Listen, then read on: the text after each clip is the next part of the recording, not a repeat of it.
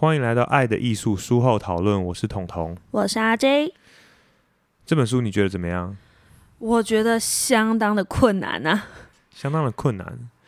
我我可以跟你讲一下，就是以前我的老师就是囧哥啊，他们在讲爱的时候，嘴巴上面会教一些道理，但实际上他要我去看的第一本书就是这本《爱的艺术》，就是我会很希望可以很前面的时候先分享这本书。我哎、我想问一下，囧哥他是什么时候叫你去看这本书？你几岁的时候啊？大概是高中的时候哦，因为其实国中的时候遇到的感情上的问题，大部分会找他。但是其实国中的时候也没有真正，因为国中那时候好像学校也是禁止谈恋爱的，就是对，高中、大学那时候遇到有感情上的问题的时候去找他，就是说，是哎、可以去看书，那可以看这本书。嘿，那你那时候看完这本书，你的心得是？我？从来没看完过，哇，我我第一次才看，我这一次录这个 podcast 才把这本书给完全看完。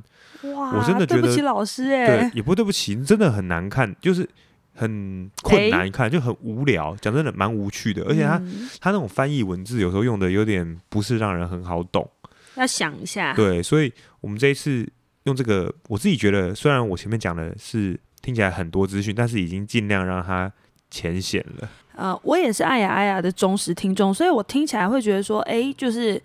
呃这些资讯都很实用。但是我觉得，如果是一个高中生或者是第一次读到这本书，那一定是读不下去，而且会有很多东西会卡住。对，例如你觉得这本书啊，或者是说以前听我们的 podcast 的时候，有没有什么就你觉得嗯，就是不错，或是比较有趣的观点呢、很有趣的观点。哎，我刚刚啊在听你前面在讲说，有一句话我很有感触，是说佛洛姆说。我们几乎找不到任何活动像爱情一样，哦，对，从巨大的期待、盼望开始，然后一成不变的沦为失败。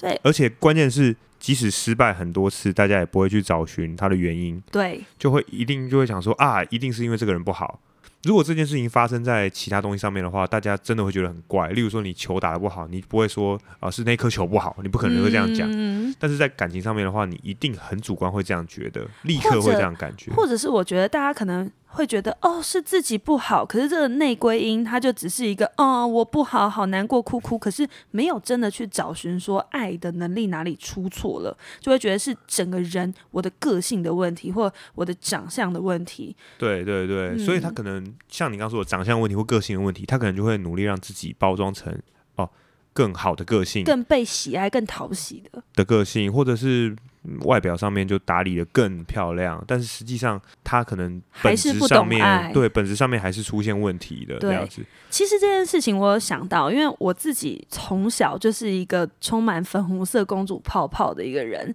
所以我觉得这个原因很有可能也是因为我们学习爱的方式。大部分都是从戏剧或者是媒体。那我小时候是那种童话故事，你知道吗？就是王子跟公主经历了困难，在一起之后就永远幸福快乐了，根本就不需要讨论爱的能力，你只需要看到光鲜亮丽的啊结婚啊结束，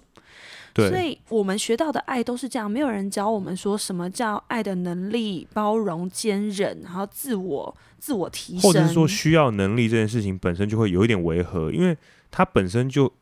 爱的话，感觉是一个很感性的东西。嗯能力还有学习，感觉是一个很理性的东西。嗯那你会觉得说很奇怪啊，这种东西如果他是可以学习的，好了，他是有迹可循的，好了，那感觉学校应该会教啊，对不对？嗯可以教嘛，对不对？但是我们通常就是放任本性，而且我们那个年代的父母啊、老师啊，通常在在学时期的时候，可能会是给予就直接限制。呃，当你失恋的时候，他可能也不懂怎么安慰你，或者是不懂怎么样子去引导你。对，所以说专心念书就好了，所以爱的这方面的这个问题，好像变成说到各个年龄层，然后一直到嗯很后面都很难有人意识到这个问题。对，对，所以我一直我一直觉得说，很多人会喜欢爱爱那个节目的话，就是说，诶，听到了一个完全不同的观点，嗯，就是说竟然可以用能力来解释，而且好像还真的说得通。对，那这边弗洛姆有提到，我自己觉得很有趣，就是说两个在一起很久的人，他们对对方就像自己了解自己一样很清楚了，或者是更正确的说法是像自己了解自己一样不清不楚。原因就是说，诶，我跟你在一起很久了，我自以为已经了解你所有的事情了，但事实上我忽略一个最根本的事情，就是你会变，而且我也会变，所以。你早就已经不是那个我认识的你，而我也早就已经不是那个你认识的我。那当然，他们之间的感情就自然而然就死去了。这件事情不只是在爱情身上啊，家人啊、朋友啊，我自己都觉得有很大的感触。嗯，你看，有一些朋友，当年某某一个时刻，你们是非常非常非常要好的，可是可能一年、两年、三年没有见面，然后在四年、五年，大家再重新聚在一起，在讨论某一件事情的时候，你会发现，哎、大家观点其实不太一样了。嗯，当初那个很有默契的那个感觉，其实也就不见了。对。呃，，虽然那个美好还在哦，就是以前那个美好的回忆还在，但是你们之间就永远没办法回到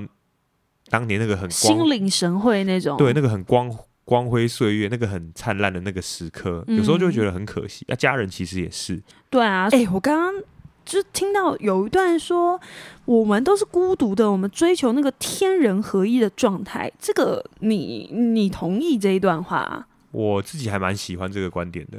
那包括那个迷离式狂欢，也也也让我觉得有点像你。因为因为我觉得那个迷离式狂欢的状态，那个我不是很理解，但是我觉得团体一致性这个东西在我身上是还蛮。蛮展现出来，我非常喜欢跟团体一起。以前会有那种格宿露营啊什么的，然后就大家好像心全部聚集在一起那个时刻，但是散了之后，好像又有一种空虚的感觉。感觉，是真的有。那。我觉得迷离式狂欢感觉很像，不过我们不一定每个人都有办法经历那个状态，嗯。因为书中其实写的更更露骨，其实就是杂交派对、哦，药物、毒品，嗯，就是这种东西会让你就是要够强烈啊，嗯。并不是是就是 只是啊大家开个趴小 party 这样子，嗯。它就是要用这种东西来等于说超脱出你的肉体的限制啊，嗯，因为它里面强调就是说为什么我们会很孤独，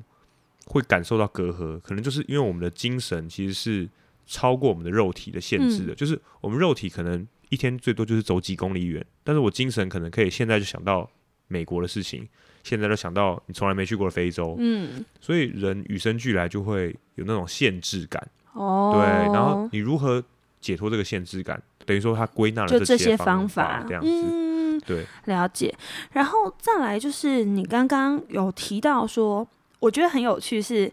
你讲说婴儿时期把爱换成需求，不成熟的哦爱是因为我需要你，所以我爱你；那成熟的爱是因为我爱你，所以我需要你。很像绕口令，对很像绕口令，但是，嗯，因为我自己是老师嘛，所以我这边会看到很多学生，比如说国高中生，他们在这个时期的转换中会有非常多的问题跟迷茫。我其实觉得这就是一个学习爱很重要的时机，因为他们已经开始想要给予东西了，他们的自主意识长出来了，可是